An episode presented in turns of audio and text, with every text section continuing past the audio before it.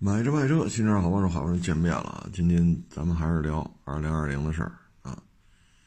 这里边呢，咱们之前聊过克莱斯勒啊，也聊过雪佛兰。今儿呢，咱就聊聊大卡迪啊。大卡迪呢，你说一九年卖了二十一万二啊，二零年卖了二十三啊，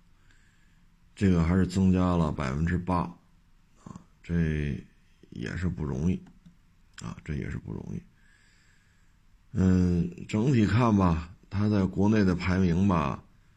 呃，说得过去，啊，说得过去，啊，嗯，基本上呢，在二线豪华里边吧，不算太差，啊，嗯，基本表现，我觉得依照现在美系这种状态吧。觉得是，应该是打一个比较高的一个分数啊。首先呢，你看它也是两大流派啊，一个是轿车，一个呢是 SUV 啊。那这个轿车呢，其实美系三大呀，基本上都已经放弃了啊，尤其是 CT 六。这应该说是目前美系三厢轿车当中的巅峰之作啊！它整体的状态啊，要比什么克莱斯勒三百 C 呀，啊，就甚至于比金牛座啊，整体的状态都要呃更高啊，更大啊。嗯，这个高呢，也包括这个档次啊，配置啊，呃。等等等等吧，啊！但是呢，这个车呢，其实大老美基本上也没打算再怎么弄了，啊！其实这个卡迪吧，它有意思在于什么呢？它在 America 呀，一年也就二零年啊，也就卖了十几万辆，但在咱们这边呢，卖了二十三万辆，啊，也就是说呢，一多半都是靠中国市场啊给赢下来的。嗯，这个赢下来呢，它也是有一些条件的，啊，那就是非常高的折扣，啊，现在呢，美系轿车呀，呃，我记得当年 S R X 啊，就是那个 SUV 嘛，卡迪拉克 S R X 啊，大六缸自吸的，那个车呢，当时店里还加价呢。啊，当时谁要提那个，好家伙，这这嘚瑟劲儿大了啊！我说加价呀，我这个是不是？特有牌面，但是呢，没有维持多久，就卡迪呢就开始全系进入一个高额折扣的状态啊。像 ATS 啊，ATS 原来是进口的嘛，ATS-L 加长了，这是国产的。嗯，当时都是像 ATS 什么的都是三十或者三十多啊，基本上跟宝马三系是标在一块儿了。然后 ATS-L 那会儿也得二十大，二十大三十啊，嗯，但是迅速的进入高额的折扣了啊。像 CT 六呢，大顶配啊，大顶配排量也大，然后四驱啊，当时卖到八十。最后打折打到四 S 店四十多就卖啊，ATS L 就国产长轴呢，最后退市的时候呢十七八就卖裸车啊十七八啊，那各位一听这么做不科学啊，这这是这怎么了呢？这是是质量不好吗？啊，它这质量还行。没说一开出去三天两头的闹毛病，这倒也不至于啊。你说维修贵呀，保养贵呀，那毕竟是二线豪门嘛，是吧？你这个，你这毕竟你不是奇瑞，是吧？你这个你也不是吉利，也不是长城啊，所以这个也正常。它主要打折呢，就是第一，你的品牌支撑度。你扛不住这个价位，你说你卖八十万，那奔驰 S 入门级才多少钱呢？宝马七三零啊，甭管是几个缸多的排量，它也就六十多，啊，确实您这排量大点啊，气缸数多点但那个才六十多，你卖八十，那你要跟宝马七三零比，你说你有自信心？那 A 八呢？全系三点零 T，全系四驱，对吧？你要还有它上面还有十二缸的呢，对吧？你要跟 A 八比，你怎么比？啊，人家三点零 T 四驱人六十多。所以 CT 六当时卖到八十的时候呢，这东西就有点过了，啊，就是你的这个品牌支撑度扛不住。那卡迪拉克什么时候品牌特别牛啊？我印象当中啊是九十年代，其实呢就是卡迪拉克啊一堆加长礼车，皮顶的啊，特别是那种皮顶的加长的，后备箱带一个。那个叫什么鲸鱼尾啊，其实就是天线。后备箱那盖儿吹鲸鱼尾啊，你开出去后老长后老长的啊，然后大八缸啊，那椅子哭哧哭哧的。你要说纯粹比软和不软和，那天籁的椅子比不了当时九几年的那个卡迪啊，确实很气派啊。呃，但是。那会儿呢，虽然说是卡迪的在国内啊，咱就说建国以来啊，九十年代应该是卡迪这个品牌在国内的高光时刻啊，也倍儿老贵啊，倍儿老长，倍儿老大啊，倍儿有牌面，里边什么高脚杯呀，什么这个那，哎，一大堆桃木装饰。但是呢，时间不长，人们就发现一个问题。就是您这车呀，排量是真不小，但是呢，操控性不咋地，忽忽悠悠，忽忽悠悠啊。然后耗油量实在是太高了啊。再一个呢，排量比你小的梅赛德斯 S 啊，那会儿 S E L 嘛啊，后来改名就叫 S 了啊。然后包括 B M W 七系。啊，就这一比，就觉得你这车没劲儿。跟人家比呢，你是排量大，但是你未必跑得过排量小的。耗油量吧又特别的高，一旦悠起来，吧干到一百多的时候呢，也差点意思。就操控性吧，嗯，没有什么优势，动力也没有什么优势，耗油量吧又比人家高。啊。嗯，所以基本上也就九十年代吧，啊，尤其是到了两千年以后啊，德系豪门的这个整体的这种自动化程度啊，这种技术含量啊，就给人明显的一种感觉就是比你这强，啊，所以后来那个叫什么北极星发动机，后来叫什么 DV 吧，好像叫凯迪拉克 DV 好像是，北极星小八杆了，就不是大八杆了。也不行，再后来呢，就是国产叫 S L S，那叫赛威了啊，那个就在北极星什么电控什么电磁什么什么悬挂啊，说我这悬挂一分钟能调上千次，还是一秒钟能调上千次啊？我这我真记不住了啊，吹的可厉害了。然后那车一国产，我就开去了，啊，当时这一开吧，我的第一感觉就是什么呀？首先，当时国产那个 S L S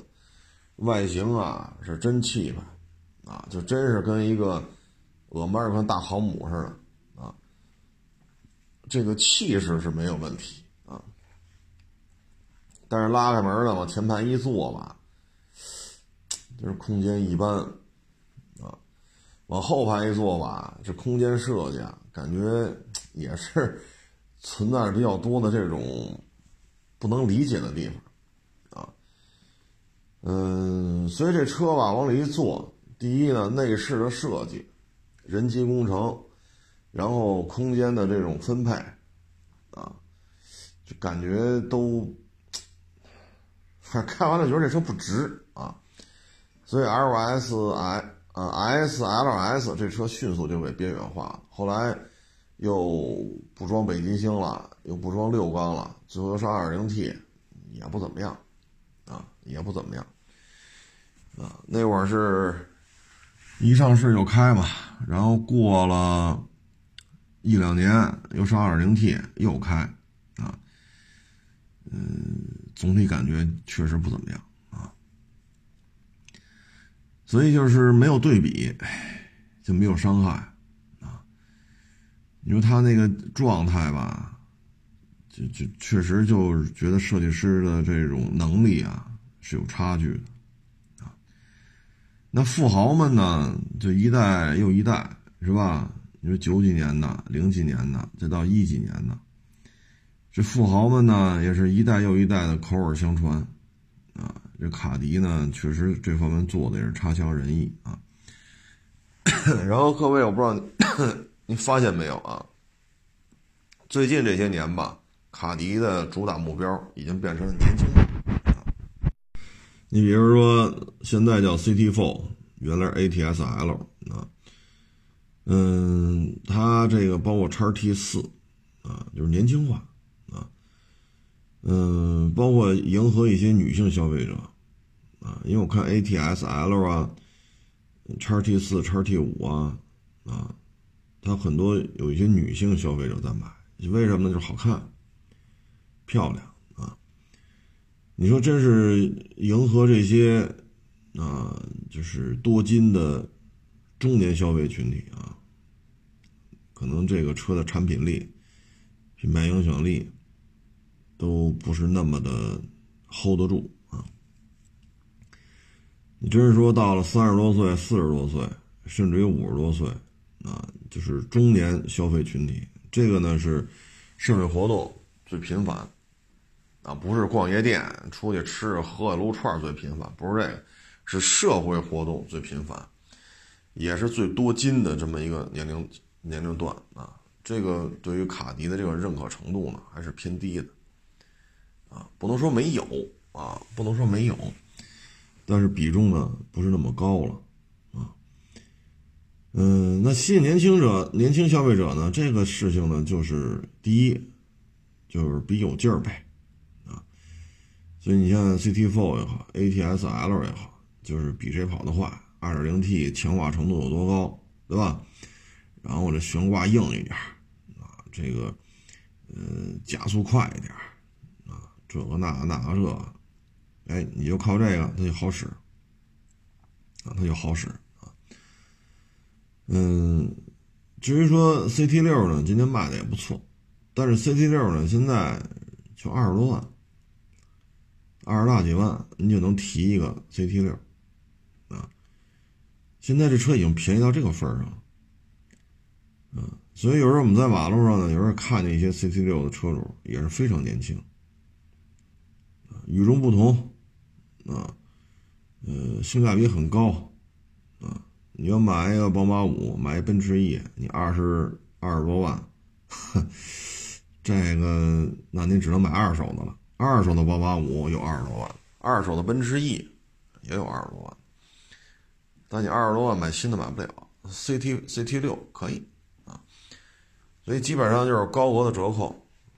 强化它的性价比。另外呢，就是逐渐转向年轻化，包括原来这个偏中庸的小天使叉 TS 啊，也都停产了。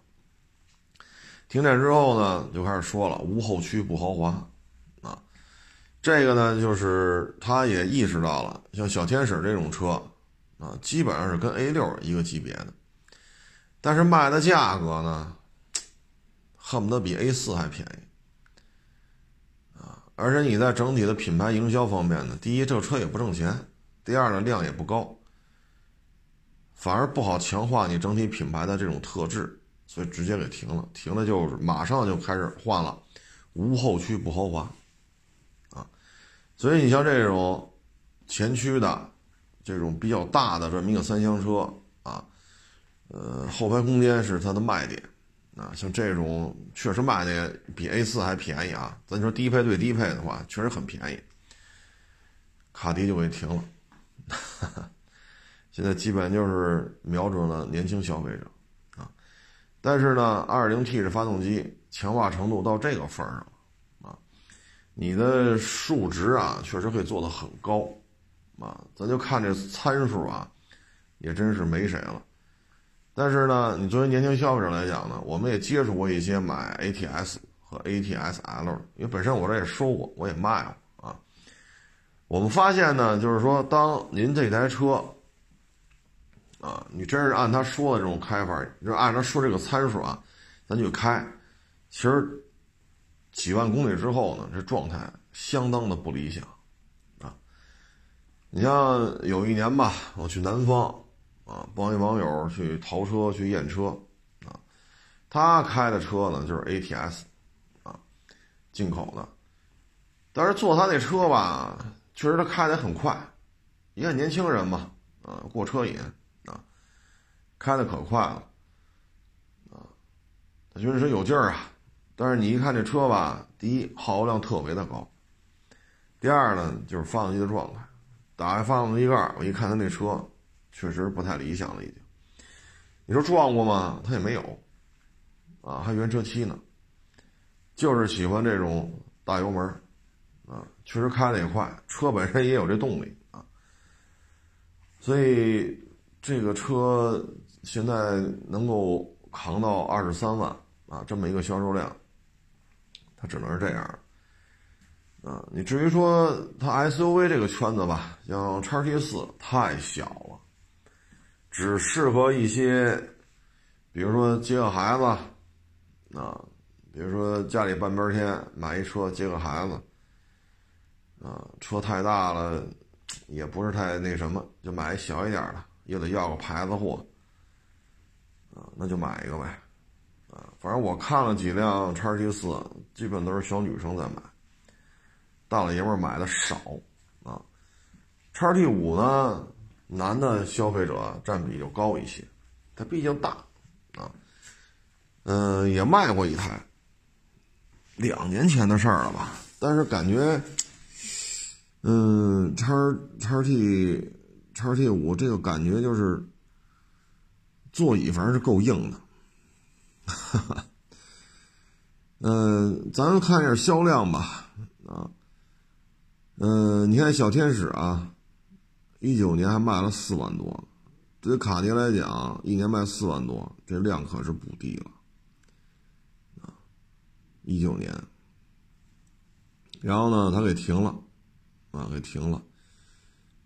嗯，CT4 呢卖了一万六，啊，卖了一万六，ATS-L 呢一九年卖了两万六，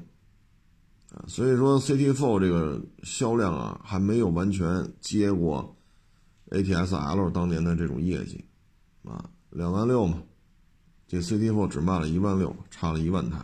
啊，CT 六呢销量还是在下滑，啊，一九年卖两万二，去年卖两万一，高昂的折扣也无法挽回消费者的心，啊，首先呢款型确实需要做一些调整了，这卖了有几年了，再一个呢就是。内饰啊，感觉已经不像其他的卡迪车那么 fashion 了。这台车确实外观内饰啊什么的，确实需要再做一些中期改款了。但是 CT 六这车呢，本身成本比较高啊，全地球的销量呢，你像 Amark 的销量加一块十几万，咱们这卖了二十三万，啊，咱就往多了说吧，全地球加一块可能卖个四十万、四十多万。CT 六的销量也就是四万辆都够呛，咱们这卖了两万一千六，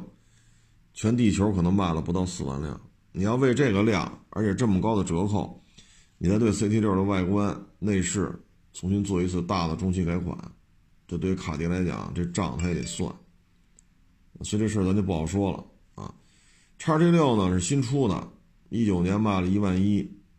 啊，今去年卖了两万六。这是销量涨了下，涨了一万五啊。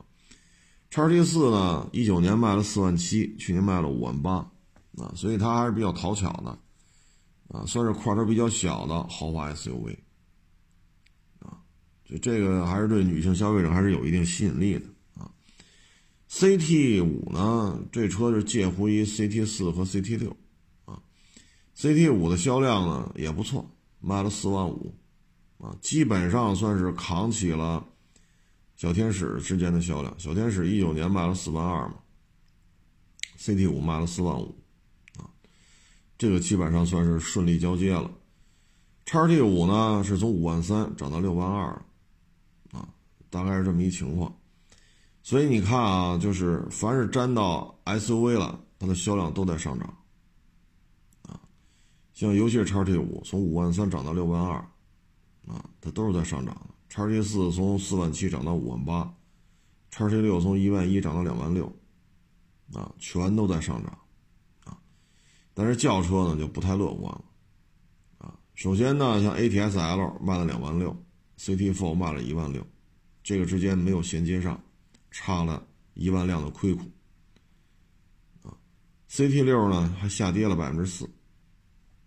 啊，CT 五还行，但这车是新出的啊，所以这个呢能看出来什么呢？就是卡迪拉克的这个 SUV 还是比较受认可的，轿车呢除了 CT 五，因为之前没有这车嘛，所以呼啦呼啦呼啦，这销量涨多少是多少。而且绝对的数值也不错啊，嗯，现在看吧，就是当豪门以 ABB 为代表的一线豪门，他们开始适当的往下做折扣的时候，对二线豪门是很难受的啊，很难受啊。嗯，SUV 吧，应该说是大老美的比较擅长的车型。嗯，C 这个叉 T 四啊小，所以它受众面是非常鲜明的。嗯，叉 T 五呢适中，啊家里用也行，接待个客户也行，大小适中。但是我个人感觉就是座椅太硬了，啊，这填充物是个问题。叉 T 六呢，我个人感觉啊，就是这大体格子呀，是不是可以再稍微放大一点啊？就是我原来以为啊，叉 T 六啊这个平台它应该做的像途昂这么大，啊，探险者这么大，但是你看来看去吧，你感觉这车还是有点小，还是有点小。嗯，最起码你在体型上，你跟途昂、跟探险者还是有一点点的这个差距啊。视觉效果上呢，首先叉 T 六这车不难看啊。呃，就像是一个啊，健身房出来了，一身疙瘩肉啊，一个猛男啊，嗯，外形还是比较酷的，尤其是黑色的这个啊，确实很酷啊。但是这车呢，感觉就是长度可以再稍微长一点啊，稍微长一点，也不用加太多啊，稍微加一点点，可能这个整个第二排的感脚啊，包括第三排的实用性。啊，你看途昂第三排是实用性是很好的啊，因为我是真是亲身去体验了一下，就没没想到啊，这第三排真是做的相当不错。你看这车啊，咱长度呢都过五米了，叉 T 六呢是五零五六，途昂是五零三九，探险者是五零七五，咱这个叉 T 六比途昂还长啊，但是呢，你看这咱这车啊，轴距是二八六三。途昂是二九八零，这差了多少？咱以二八六零取个整吧，二八六三，咱二八六零吧。啊，这边是二九八零，这个轴距相差十二个厘米。啊，把这三毫米加上呢，也要差十一点七个厘米，十一个多厘米，十二个厘米，这个轴距的差异啊，这差距就有点大了。你要看探险者呢，轴距是三零二五。啊，所以二八六三呀，这怎么说呢？就是你说跟谁比？这台车呢，如果想再卖的更好一点，我觉得啊，它的这个体体型的问题啊，就可能是值得商榷啊，值得商榷。嗯，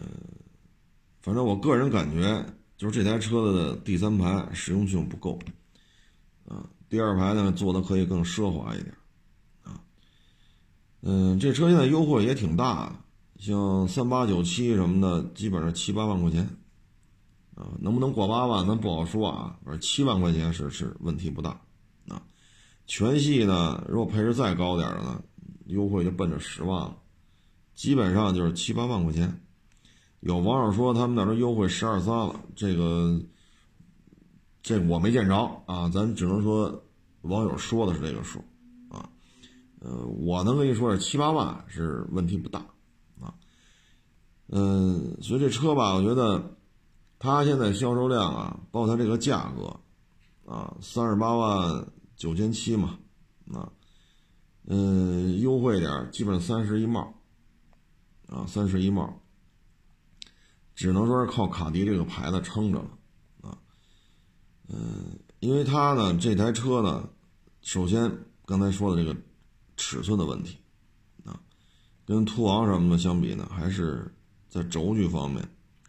啊，包括这空间方面都是有差距的，啊，再一个呢，这个价位啊，三十一帽，比如三十八万九千七，六座风尚。啊现在基本上店里提车价就是过三十，过多少您聊去。说有网友跟我说优惠十二三，这个我可不敢保证啊。三十一帽，那这个价位呢？你要买途昂，妥妥的四驱，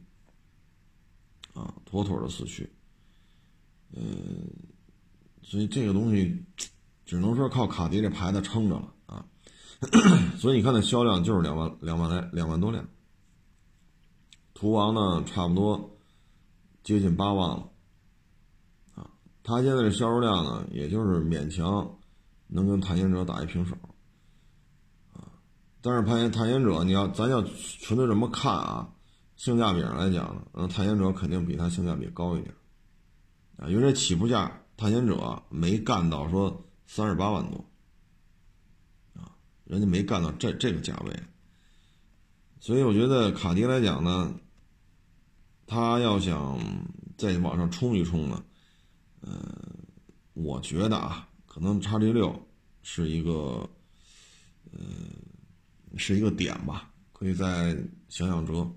叉 T 四呢就这样，挺好，对吧？从四万七干到五万八，挺好，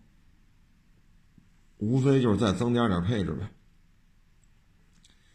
叉 T 五呢？以他这个卖了几年了，还能从五万三涨到六万二，这也不错。接下来做的呢，就是改款的问题、增配的问题。而叉 T 六要想销量再往上拔一拔呀，我觉得这跟它自身车型设计是有关系。两米八六，三十八万多，这个价位呀，你说探险者才三十一帽，对吧？探险者三十一帽。咱这比人家贵了七八万块钱啊，然后咱这个价位呢，基本上就跟 QL，你不是 QL 最低配好像也是三十八万多吧？啊，就咱这基本跟人家搅和在一块儿去了。QL 轴距多少？二九零八，这么这么一说吧，各位就明白了啊。这叉 T 六，嗯，有些地方还是有有空间的。啊，因为咱说来说去，其实也希望厂家能够卖得更好嘛。啊，尺寸确实是个问题。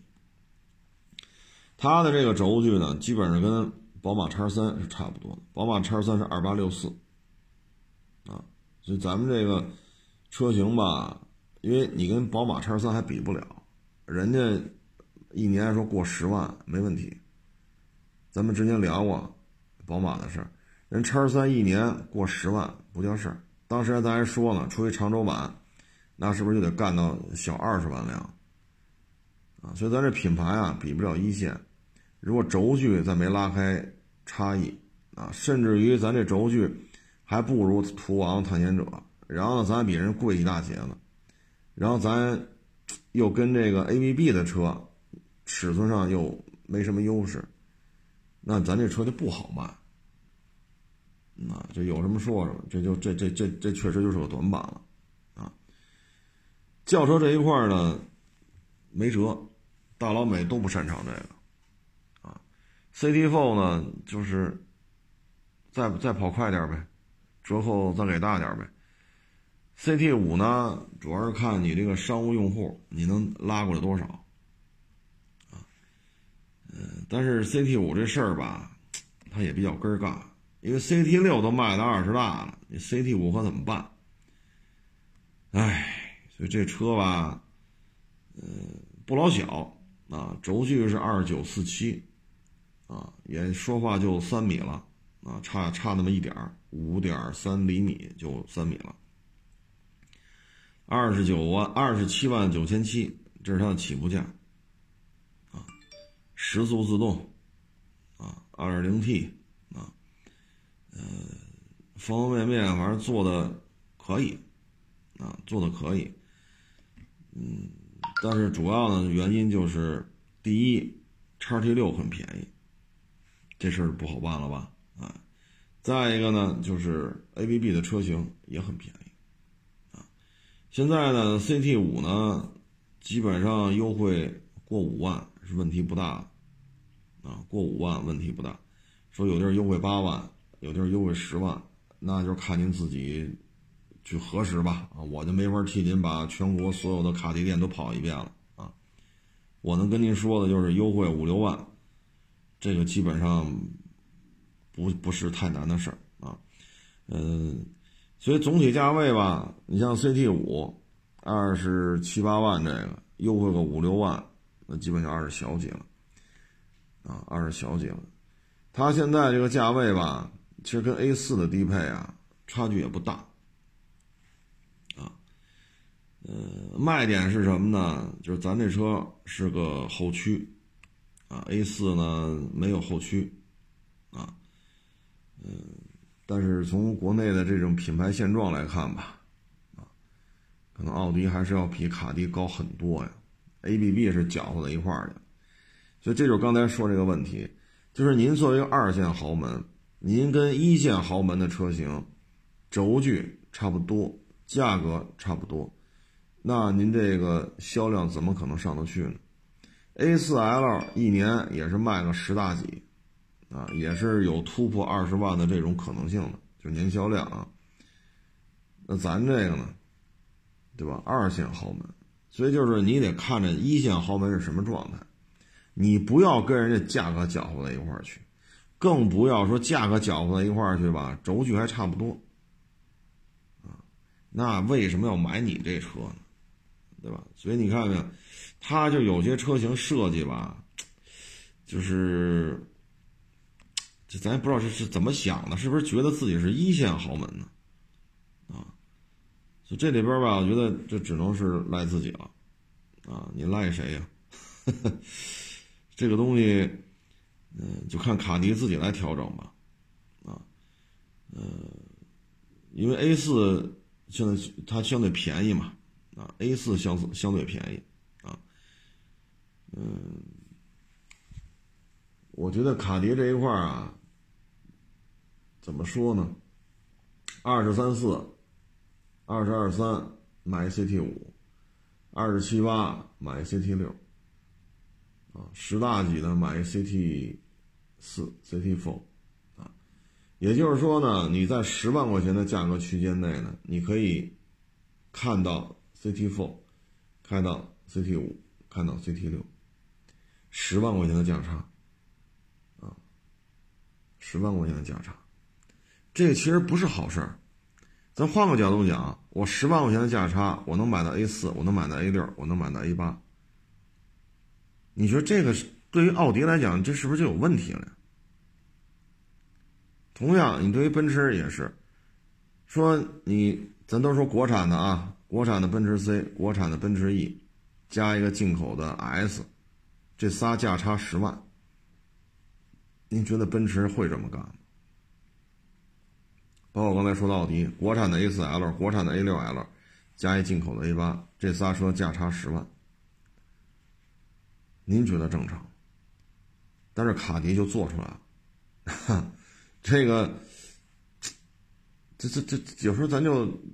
理解不了了。啊，你这应该是拉开价差的，对吧？你比如说雷克萨斯，雷克萨斯的 IS、ES 和 LS，这仨车怎么可能说十万块钱价差你都能买着呢？对吧？这个就是别人家是做不到这种事情，卡迪给做到了啊。这个我们只能说呀，就是现在通用呢，在国内啊，就是三重打压。大的从品牌来说呢，卡迪砸别克，别克砸雪佛兰，然后雪佛兰就快速萎缩，没法混了，啊。从车型来看呢，CT 六砸 CT 五，CT 五砸 CT 四，啊，最后就出现了十大几买 CT 四，二十小几买 CT 五，二十大几买 CT 六，最后就成这样了，当然了，不是说所所有的 CT 六都卖二十多啊，不是这意思，它还有三十多的。就折折扣完了也要卖到三十多，它也有，但是咱只说就现在这个最低配的 CT 六、CT 四和 CT 五，啊，最低配的 CT 六就是二十大，这都是值得厂家自我进行一些反省的，啊，嗯，而且呢，它这车型当中吧，还出现了就刚才说的这种现象，就是您跟一线豪门的车型轴距轴距搅和在一块儿，价格价格搅和搅和在一块儿是不是忘了自己的二线豪门的这个身份了啊？所以这个事情就是值得卡迪自己去研判啊，这咱也管不了。因为这东西现在你明摆着就指着中国市场了，American 本土这卡迪卖的都不怎么样，十几万辆。它在 American 本土，它都是二线豪门。你说你这？根儿干不根儿干呀？那俄马尔克那是不是卡迪的老家呀？你都作为在那儿都卖成二线豪门了。你在咱们这儿也二线豪门，然后咱这儿卖二十三，那边也就卖个十十几来了，我忘了，十几万啊，十几万。全球销量呢，能过四十来，四十小几啊？你这个确实是很可怜了，因为卡迪呢，目前看。就是两块其他地区也不太认，啊，一个呢就是俄迈尔一个就是咱们这边，其他国家和地区的销量非常少，啊，就对于卡迪来讲呢，我觉得这也就是维持吧。你以这么一个量，啊，你现在看啊，咱们这儿能见的是六款车，CT 四五六叉 T 四五六加一块六个车，然后海外呢还有一凯雷德。啊，然后可能还有一些其他的小众车型了啊。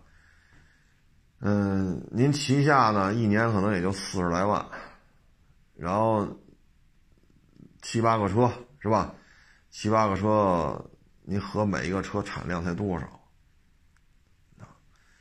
你看咱们这边销量高了高了，也就是五六万辆，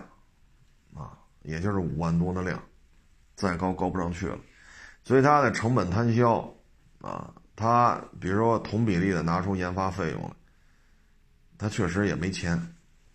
啊，他拿不出来，啊，所以你看 CT 六这个改款换代，就现在好像也没什么动静，啊，嗯，二线豪门反正不好混，啊，一线豪门呢人搅和到一块儿去了，呃，越级越级越级打击或者降维打击呢？CT 六就算是真降维了。宝马七系的大体格子，宝马五系的定价，啊，卖的比宝马三还便宜。但是呢，真降维打击了，你会发现了，富豪们要的是面儿，要的这个派儿，要的这个范儿，要的这个劲头子，要的不是便宜。你发现了吗？富豪们要的是那些东西，不是说比谁便宜，对吧？你看迈巴赫，现在奔驰 S 新款的加十万，最低配都加十万，老款的奔驰 S 迈巴赫还加价呢。你上哪儿说理去？对吧？你这明摆着你这就是老款迈巴赫了，这新的 S 小鼻子小眼的已经摆店里边了，加十万，那你这老迈巴赫为什么还加价？就加，爱买不买。对吧？富豪们要的不是便宜，啊，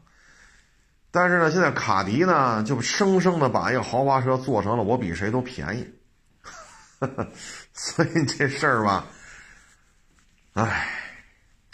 反正也挺不容易的，啊，也是挺不容易的。想想当年那个辉煌，啊，卡迪拉克大礼车，九十年代的时候在北京，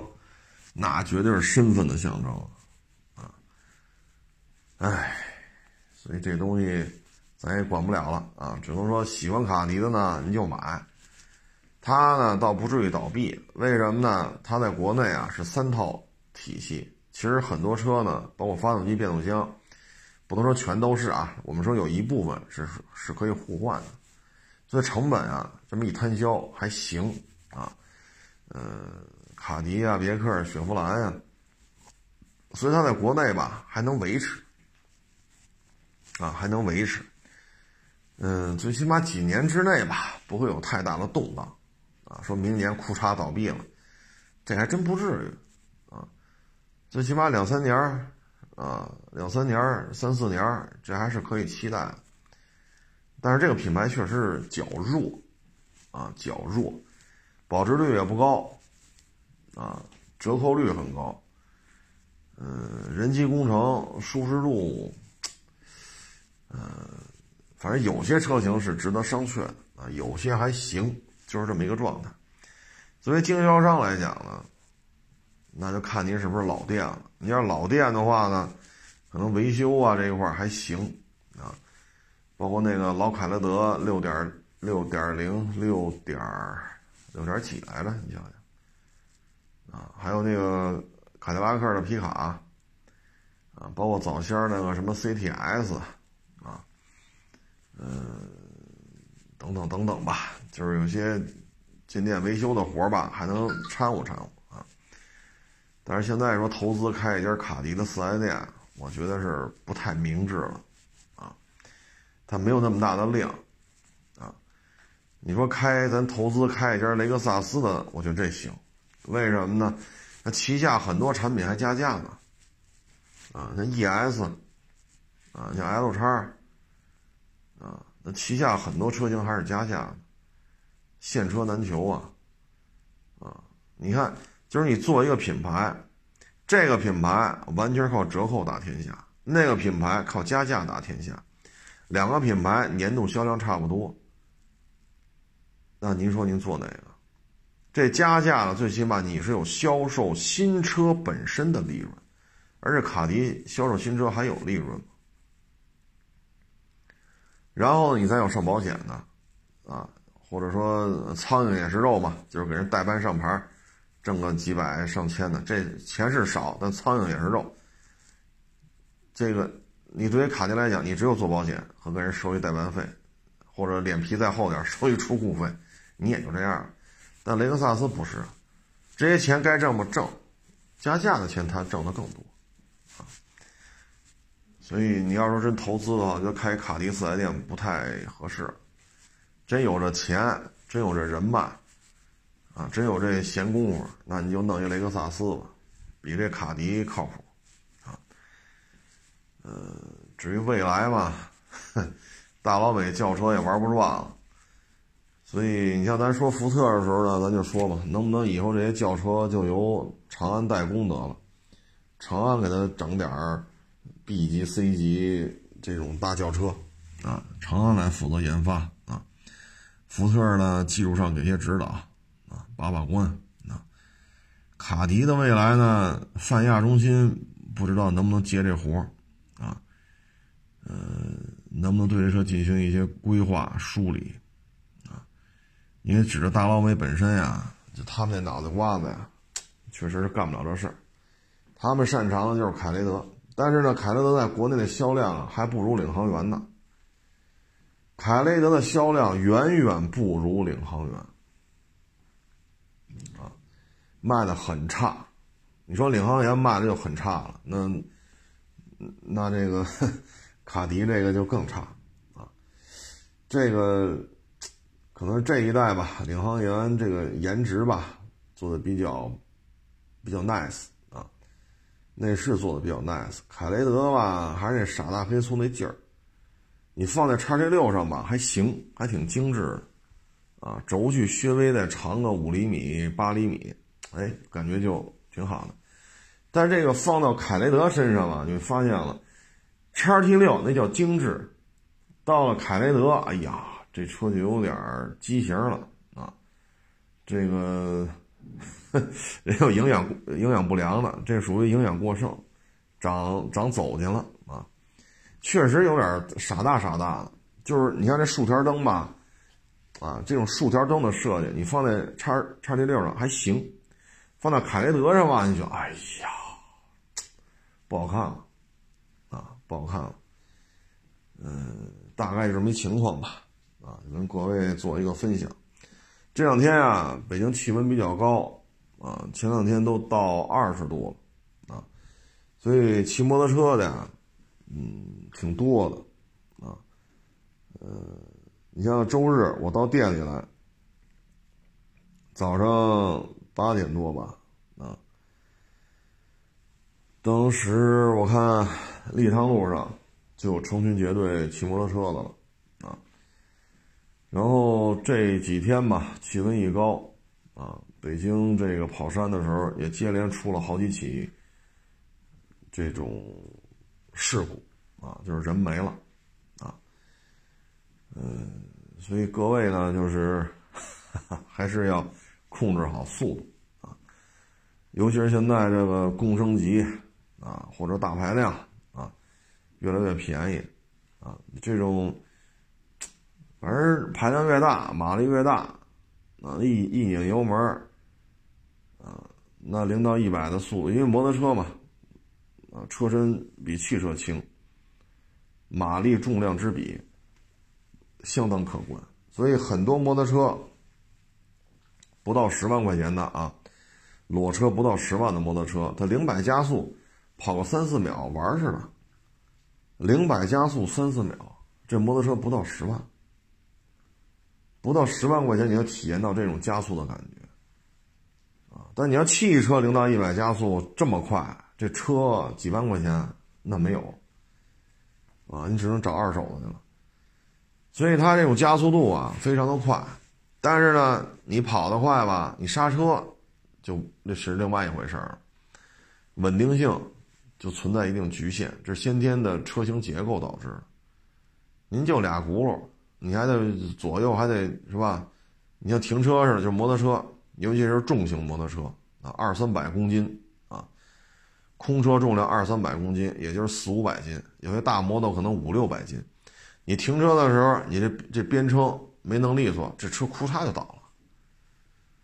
了，啊，这还是这这这就停车靠边停车的时候，所以开的时候它也存在这个问题，急刹车的时候刹不住，前刹玩命勒吧，那可能后轱辘就折过了，前刹不带劲儿吧，就靠后刹吧，它也容易甩，前后刹这比例拿捏也是个问题啊。所以它的制动力啊，再一个就是碰撞，碰撞之后呢，完全靠头盔。啊，我看有的网友呢骑摩托车跑山，他买的是那种气囊，气囊背心儿，有一个触发一个线儿，绑在这个车把上，这线儿一旦被拉断了，这个背心儿就成一个气囊，砰一下就膨胀了，里边全是空气，这样的话你后背、前胸，啊，跟硬的物体发生碰撞时，这个。充气马甲能保护你，嗯，但是作用还是有限。为什么呢？就是你没有一个金属框架框架来保护你，啊，所以各位呢，就是摩托车骑行呢有它的乐趣，啊，你跟这个就是风啊从你身边唰唰唰唰唰，你就有这种更兴奋的感觉，啊，嗯，你可以呼吸到大自然的空气。啊，风呢就从你耳边呢就飞过去了，这种感觉确实挺好的啊，但是安全还是最重要啊。这几起事故人都有人员呃死亡的这种情况啊，所以各位还是要注意。唉，我看一个视频嘛，一个视频，那个视频是前面那辆车撞了，当时底下人就不行了。不行了呢，然后呢，他后边还有几辆车跟着拍嘛，就停边上了。这车上有一摄像机，他正好停在这儿，就拍的那个躺地撞了那个骑手嘛，就躺在这儿。那摄像机正好，他这台摩托车没撞，他停在这儿，摄像机正好拍着呢。另外一辆摩托车的人过来，一看，不行了，这人一动不动了，然后没有呼吸了。啊，这时候你再看他拿手机啊，就杵打那电话。哆嗦，电话都呃都都都都哆嗦了，啊，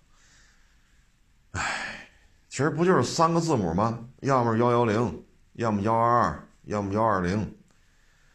手都哆嗦了啊！所以平时你说，哎，嘚瑟归嘚瑟啊，跑山归跑山，一旦出了事儿啊，这个后果呀，谁也无法承受啊，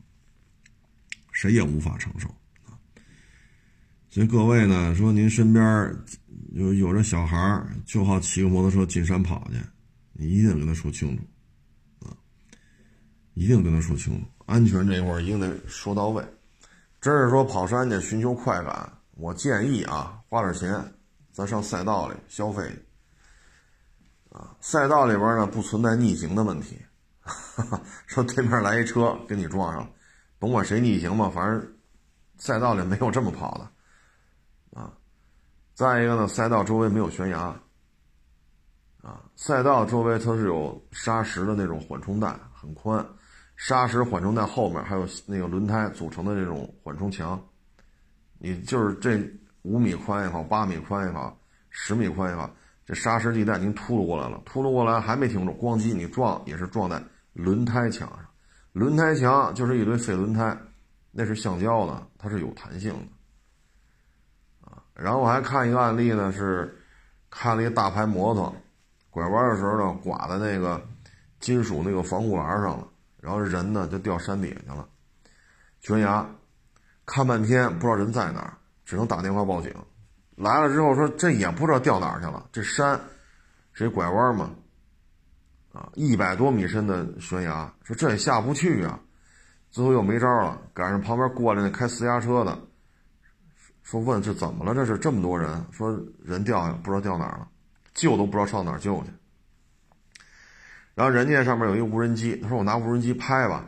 人家赶紧下来拿无人机，然后飞飞飞飞到山谷底下找啊找找啊找，最后找着了在什么位置，然后上面的警察呀、救援呀什么的，再定这位置啊，得从这儿下去，大概在山谷里这个方向，然后再想辙再去找。哎，当然了。这也就是收尸去了，啊，你你别说峡谷了，你也别说骑摩托车，一百多米跳下去，你你不摔死吗？人都摔烂了，都摔成都摔成块儿，啊，哎，所以这个呀还是慎重，啊，慢慢慢悠骑就完了，啊，因为老骑手嘛，经常说一句话嘛，骑得慢，骑得久嘛，啊，谁也不愿意白发人送黑发人呢。你像这一百多米深。警察也来了，医生也来了，不知道您在山底哪一块呢？找不着，找不着，底下有很多树木啊、灌木丛什么的，哪找一个人去？那得亏过来那个人家开自驾游的，人家问了一句，说我这有无人机，不行，我拿它帮你们找找。这才找着这人在哪儿，都摔成碎块了。啊所以各位身边如果有这个小孩好骑摩托车跑去的，还是跟人说清楚啊，安全无小事。昨天哎，前天吧，哪天来着？反正这两天不是拍了一个每日一车嘛，帕里斯蒂啊，它装的呢是三点五，这个三点五啊，它跟 American 那边的帕里斯蒂啊发动机不一样，那边是三点八的。啊，马力大很多，啊，动力是有差距的。那各位一听，这为什么不装三点八呢？啊，主要是呢，这个三点八的呀，挑油，动力参数确实高了一截了，但是呢，确实对于汽油有更高的要求。啊，如果咱这边装三点八的呢，那它的可能啊，也许可能大约亩，在咱这边跑。它可能发动机故障会多，啊，嗯，可能就得推荐您加九十八的了。但是现在这三点五的呢，帕里斯蒂呢，你是可以加九十二。那各位一听，这不是挺好吗？是这么说，是挺好。当然，这车呢，动力性能不如美规的，然后呢，耗油量要高，高了一个量级，啊，要比三点八的高。啊所以老说嘛，什么维拉克斯啊，啊，包括原来的索兰托呀，索兰托好像也是三点八的，呃，维莱克斯也三点八的，啊，说这都大油耗子啊，还有那二点七 V 六的那个老胜达，老胜达了啊，就是一零年、零八年那会儿不是有那是二点七 V 六的吗？啊，那会儿真是大油耗子啊，就这个车呢便宜，二十九万多，虽然说是个没天窗的版本吧，但确实便宜啊。三点五原装进口，轴距两米九，对吧？离地间隙过二百，它卖的跟汉兰达四驱七座豪华一个价啊，那这合适啊，对吧？但是呢，你要事先想好这么几个点，这个发动机属于减配的啊，主要是考虑咱们这边的油啊，咱们这边的汽油啊，嗯，所以反过来说呢，就是耗油量会高。啊，再一个呢，不是所有的北京现代的四 S 店都有授权的，那再反过来说呢，就是不用不是所有的北京现代四 S 店都有权限对这台车进行维修的。再引申一步呢，就是你这台车帕里斯蒂售后服务多多少少是有一些局限性的，那意味着你的零配件也不会太便宜，啊，技术支持呢可能也不会太到位。啊呃，大概这么一情况吧。就帕里斯蒂这车呢，反正你得想好了，性价比高是好事儿，但是有些事情可能跟你去买个汉兰达呀、买个探险者呀、买个途昂啊，包括刚才咱说那个叉 T 六啊，跟你买些这个车还是不一样啊，所以有些问题还是得琢磨清楚啊，呃。春节嘛，这个其实咱们国家啊，现在就现在，春节是一个普遍现象，就是呼啦啦呼啦啦都回家了，看看爹妈啊，买点好吃的呀，啊，买点这个穿的用的呀，毕竟这父母岁数大了啊，也不容易。然后春节之后，呼啦啦呼啦啦，再回到自己上班的城市啊，嗯。反正春节，这个可能三四五六线城市啊，包括农村呀，可能是人口数量最多的时候啊。但是平时吧，可能是老人吧，那岁数也大了啊，就针对这些留守老人的这个案子呀，也挺多的啊。比如说，哄着老人买保健品啊，比如说哄着老人买一些理财。啊，保健品呢，就是吃的喝的啊，包括什么膏药，啊，什么治病的枕头、治病的床垫子啊，一个床垫子两万八，你躺上去吧，躺上去什么病没有了，或者你买我一枕头，我这枕头八千八啊，你往这上一躺，你什么毛病都没有啊，你往这枕头上一躺，你脚气都好了啊，八千八一个啊，就这种就是很常见啊，还有就是买买买理财。啊，你买吧，你买十万，我跟你说吧，这一年利息四万、五万，啊，然后就哄着这些老人掏钱买，但是这个一听的就是骗子，对吧？这东西哪有这么给利息的啊？还有就是，老人不都戴个耳环呀、戒指嘛，都是黄金的嘛，啊项链，他帮你清洗，啊，你比如说您这个耳环，啊，这一对耳环六克。称重是六克，你让它洗完了，可能就剩三点八克了，啊，等于这一个耳环给你弄走两克多。现在一克黄金多少钱呢？两克还多点那这一个村儿给十个八个老人清洗戒指啊，清洗耳环呀，清洗大项链子呀，那项链就更重了。你六克做项链这做不了，这这做不了。那所以这个。